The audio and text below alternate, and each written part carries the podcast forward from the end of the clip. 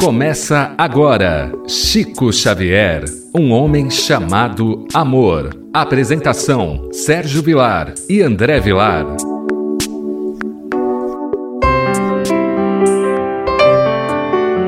Queridos amigos, que alegria podemos estar mais uma vez pela Rádio Boa Nova diante da sua companhia para apresentarmos o programa Chico Xavier, um homem chamado amor. Apresentação de Sérgio Vilar e André Luiz Querine Vilar. Nós vamos hoje relembrar uma história do professor Ramiro Gama, já em 1950. Vamos relembrar que foi o primeiro ano que Chico Xavier se encontrava na cidade de Uberaba. Nessa época, ele já tinha 50 livros publicados.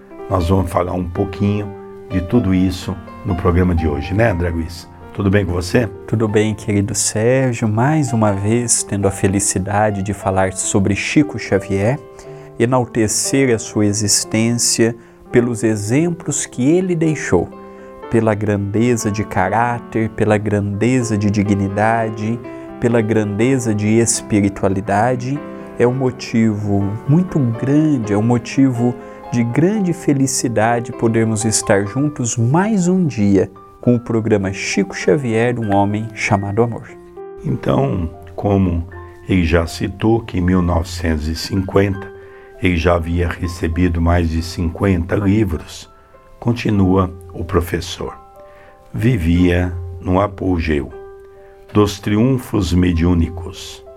Era conhecidíssimo no Brasil e no mundo inteiro.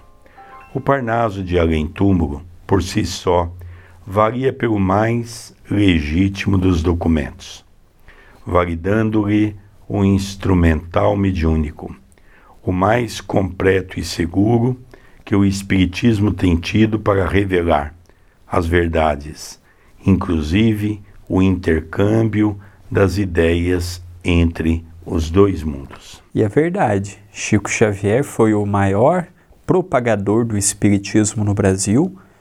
Eu creio que se não tivéssemos Chico Xavier, hoje nós não seríamos 5, 6% da população. Há um Espiritismo antes de Chico Xavier e depois de Chico Xavier. Antes, nós estávamos muito divididos em quem acreditava na ciência, na filosofia, na religião, e Chico Xavier, através da sua fonte, das suas mãos, seguras, dos seus exemplos, sedimentou o Espiritismo, mostrou que Espiritismo é Espiritismo, Umbanda é Umbanda, que cada setor do espiritualismo tem as suas práticas, trouxe entendimento para as obras de Allan Kardec. Se eu perguntar para as pessoas aqui quem é Allan Kardec, a maioria não sabe. Mas se eu perguntar quem é Chico Xavier, é difícil a pessoa que não ouviu, que não leu, que não viu a sua imagem. Então, o Chico Xavier ele é um divisor de águas em todos os sentidos. E as suas obras também marcam uma ampliação no que Allan Kardec nos deixou. Bom, se nós analisarmos 1950, Chico Xavier publicou Parnaso de Além Túmulo de 1931 para 1932. Nós estamos falando de 18 anos de trabalho ininterrupto já mantinha 50 livros publicados, porque com certeza tinha vários livros que ainda estavam no prego, é quando os livros ainda não foram publicados. E vamos notar que realmente Parnaso de Além Túmulo criou uma grande celeuma a nível mundial, principalmente para os escritores, para a classe dos intelectuais, porque nós vamos relembrar que ele recebeu os grandes poetas portugueses e lusitanos no estilo de cada um. Então, dando a veracidade de que as obras efetivamente pertenciam aos espíritos. Um dos casos mais notórios é que estudando a obra de Augusto dos Anjos, que era o poeta mais difícil de ser copiado, se assim muitos dizem que era cópia, E aqui mostra que a mediunidade dá realmente a ideia de que eram os próprios espíritos que se comunicavam pela sua autenticidade. Nós vamos ver o caso, por exemplo, de Augusto dos Anjos, o chamado poeta do eu.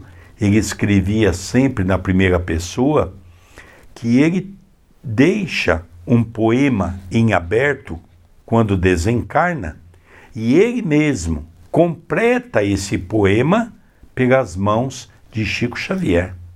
Então nós vemos que esse fato é um fato interessantíssimo para analisar a grandeza da mediunidade de Chico Xavier, que chamou a atenção de todo o movimento literário do mundo todo.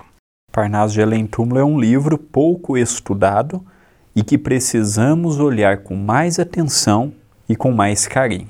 Mas, além disso, receber romances, livros e mais livros versando assuntos filosóficos, científicos e, sobretudo, realçando o espírito da letra dos evangelhos, escrevendo e traduzindo de forma clara e precisa as lições consoladoras e imortais do livro da vida. Então aqui nós vemos, né, André, a parte científica pelo espírito do Dr. Carlos Chagas, que assinou André Luiz, o grande literato que foi presidente da Academia Brasileira de Letras, Humberto de Campos. Nós vemos o grande religioso, que eu também digo ser um grande filósofo, Padre Manuel da Nóbrega, na figura de Emmanuel. E nós temos grandes personagens, como Dr. Bezerra de Menezes, Meimei, Sheila, que vieram contribuir com mensagens de amor, com mensagens de doçura. Então nós vemos que Chico ele escreveu o livro da vida trazendo tudo isso que a espiritualidade ofertou para ajuda ao próximo. Foi um médium exuberante, foi um ser humano diferenciado, e é interessante que Emmanuel reescreve o Evangelho e nós vimos que a Federação Espírita Brasileira tinha alterado os textos de Emmanuel. Ele usou de uma matriz evangélica e haviam mudado. E agora eles voltaram atrás, o que está publicado está, mas as novas edições, a federação assumiu um compromisso de voltar novamente a usar a tradução que Emmanuel havia eleito para que o seu texto tenha sentido. Mas disso precisou quase entrar, ou entrou na justiça, não sei bem, para que pudesse voltar aos originais de Chico Xavier. Nesta fase, conforme esperava, por intuição recebida dos seus abnegados mentores, mais orava e vigiava. Numa manhã, ao caminhar para a fazenda modelo, viu uma leva de espíritos zombeteiros emboscados à sua espera. E durante quase um mês sofreu deles toda sorte de escárnio.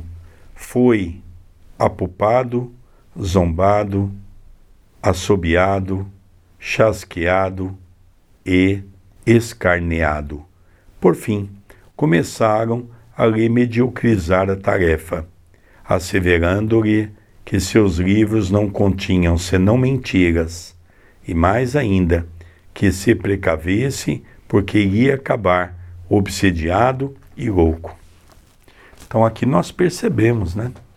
Isso é um alerta para todos nós que queremos trabalhar pelo movimento espírita, pelo movimento cristão, que desde a época do Cristo, todos aqueles que se propuseram em ser cristãos na concepção verdadeira da palavra, todos eles apanharam. E apanharam e muito. Me lembro que Chico Xavier dizia que no dia que ele não apanhava, ao ir dormir, ele estava preocupado, porque no dia seguinte apanhava em dobro. Então, aquela ideia de que ser um tarefeiro do movimento cristão, em benefício dos mais necessitados, é o coroamento de não passar por nenhuma dificuldade e não passar por nenhuma perseguição isso é mentira. porque cada um vai ter que colher primeiro o seu passado, que é um passado criminoso, e logicamente conquistar um futuro fazendo um trabalho no presente. Não é o caso de Chico Xavier. Chico Xavier não precisava passar por nada disso. Ele, na verdade, mostra para todos nós que as dificuldades são inerentes a processos reencarnatórios. Lógico que as trevas estão aí.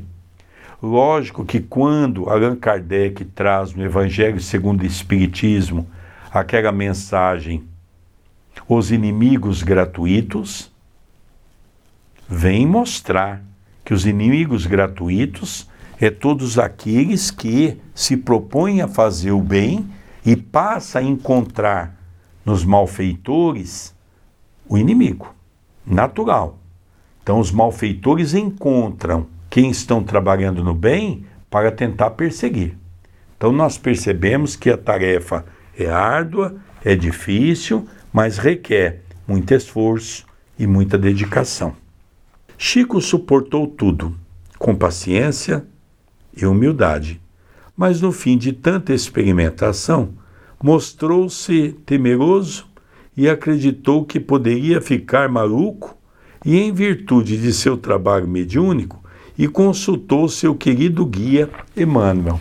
Então, Chico, num determinado, falou: Gente, mas será que esse povo está certo? Será que eu posso estar enganado? E ele foi então tirar a prova com Emmanuel, né, André Luiz? Lembrando que já passava um mês, e não era um espírito, era uma turba de espíritos, então era rodízio. O Chico ia trabalhar, os espíritos não entravam na casa do Chico e nem no grupo espírita que o Chico dirigia, mas os espíritos por onde o Chico passava na rua, visitando os familiares, diziam: Olha, os livros que você traz são mentirosos. Não tem nada de verdade ali, não. Você vai ficar doido, você vai ficar maluco. Você está sendo alvo de espíritos ruins, de espíritos levianos. E ele pensou assim: será que eu vou ficar maluco mesmo? Será que eu vendo os espíritos como eu vejo, sentindo os espíritos como eu sinto, será que eu não vou ficar doido também? Então nós vamos percebendo o carinho do Chico é, com esses irmãos e vai perguntar para Emmanuel se o que eles haviam dito tinha algum fundo de verdade. Então nós vamos ver o que Emmanuel disse.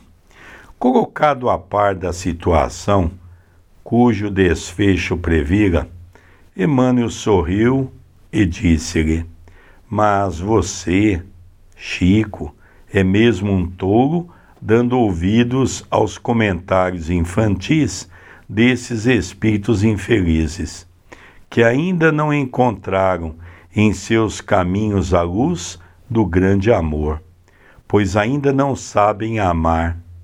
Lembre-se que é uma glória alguém morrer pelo Cristo, e você já imaginou que glória imensa você teria se, pela mediunidade, captando as verdades consoladoras prometidas por ele, daqui partisse imolado na prova da loucura, sirva sem temor ao Cristo de Deus e jamais fracassará.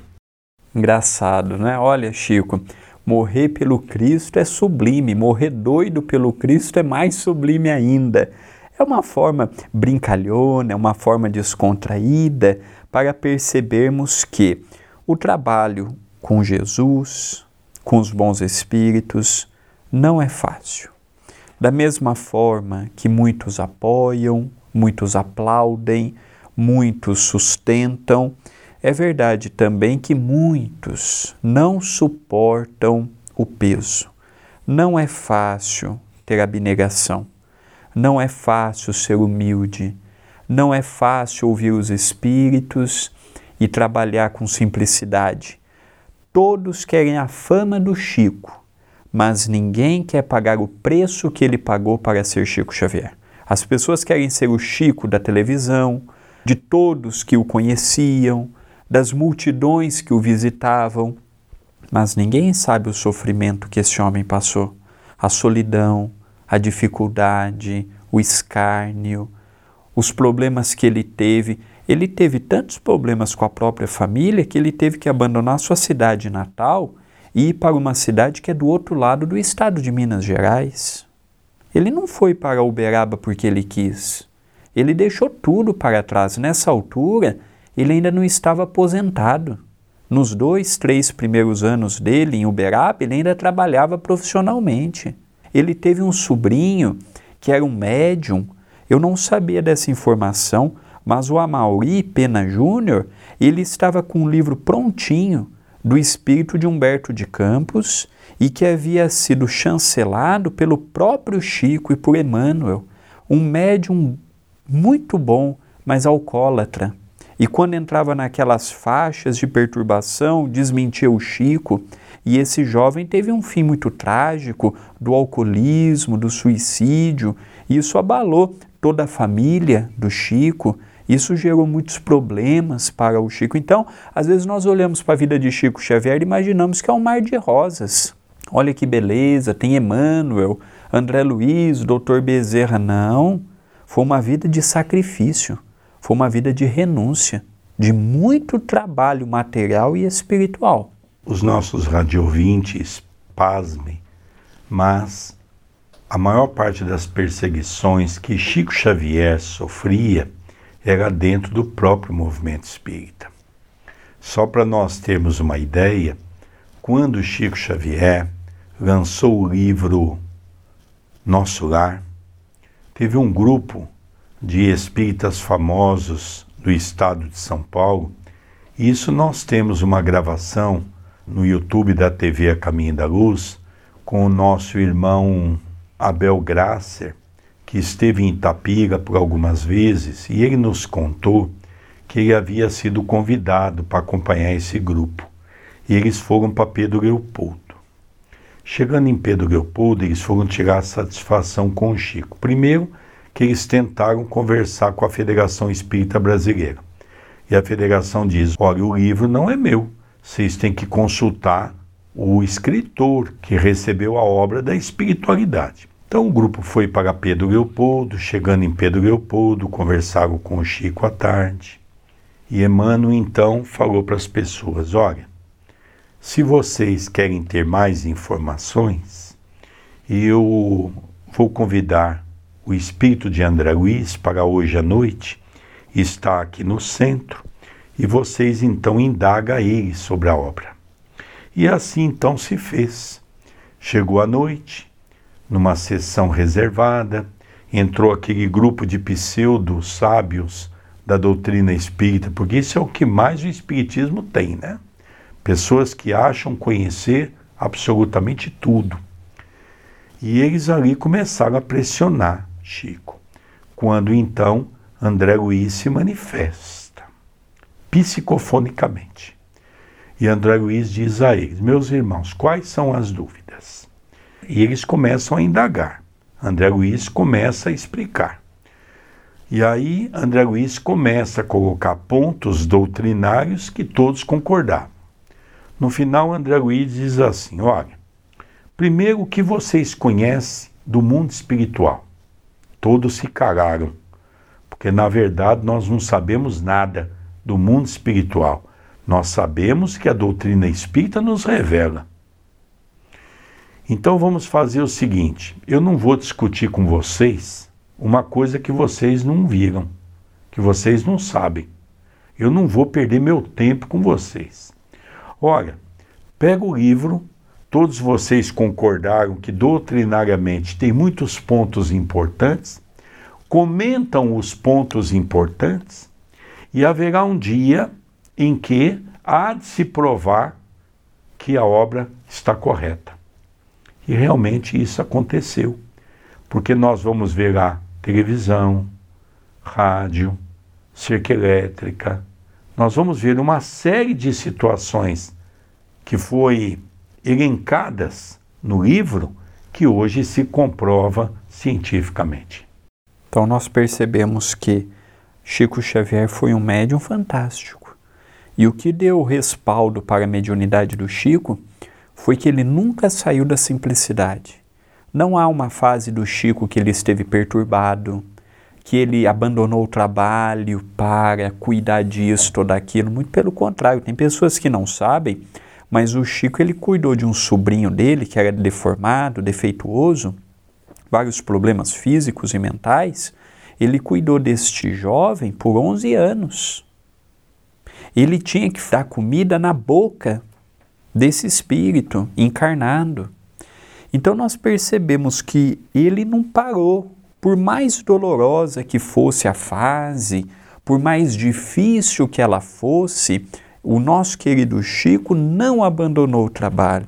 Isso é importante de realçarmos.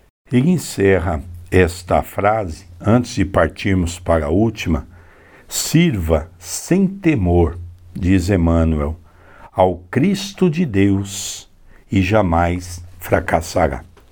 Todos que seguiram o caminho de Jesus, a busca de Deus, deixaram um lenitivo, um manancial de conhecimento, de luz, que até hoje é rastro para os corações daqueles que seguem. Olha que coisa linda! E encerra essa mensagem dizendo: o querido médium sorriu também e perdeu todo o receio. Agora acalentava o desejo de ser digno do amor do amigo celeste, e no seu coração ressoava a senha cristã: Comigo não temais. Os espíritos zombeteiros, que lhes experimentavam o potencial da fé, vendo-o convicto e feliz na tarefa mediúnica, afastaram-se certamente um pouco doutrinados, surpresos pela grande lição recebida, graças a Deus. Que interessante este arremate do professor Ramiro Gama.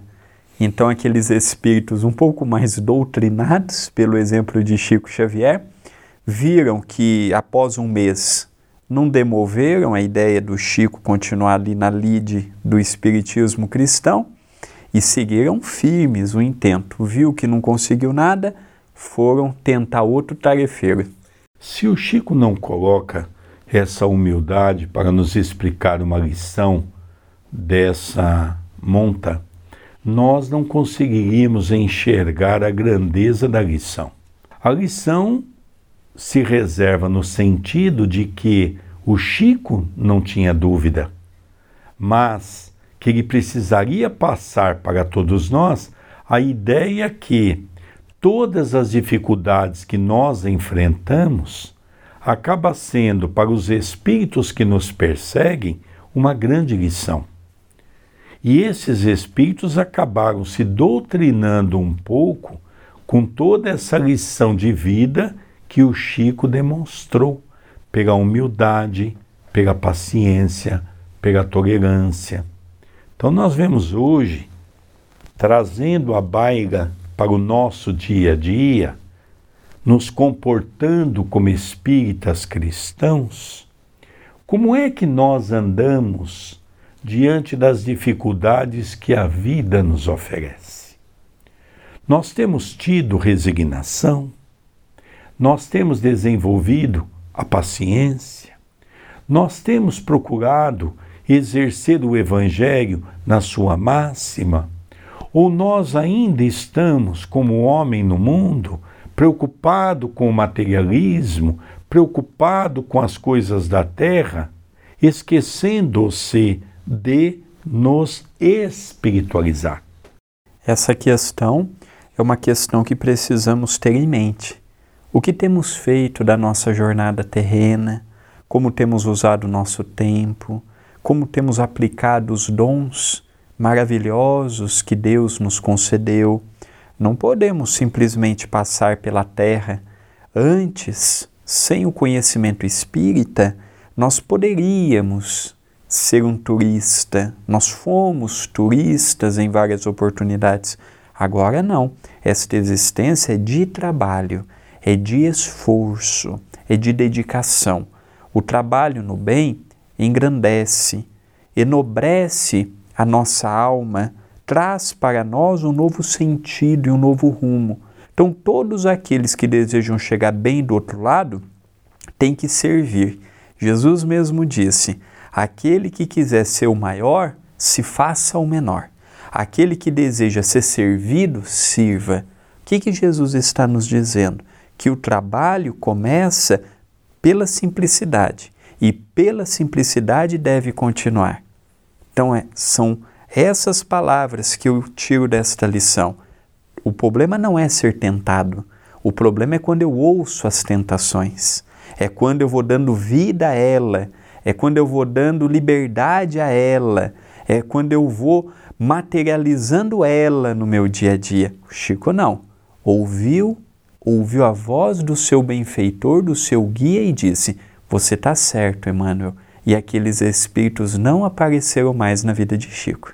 Interessante notar também a grandeza desse exemplo para com aqueles espíritos, porque aqueles espíritos também tiveram um grande manancial de bênçãos de ver um homem com a sua simplicidade, dando o exemplo da fé, da esperança e da caridade, no sentido de fazer com que nós possamos o mais rápido possível despertar para a vida eterna, seguindo o Evangelho de nosso Senhor Jesus Cristo. André, tem muitas pessoas mandando mensagem.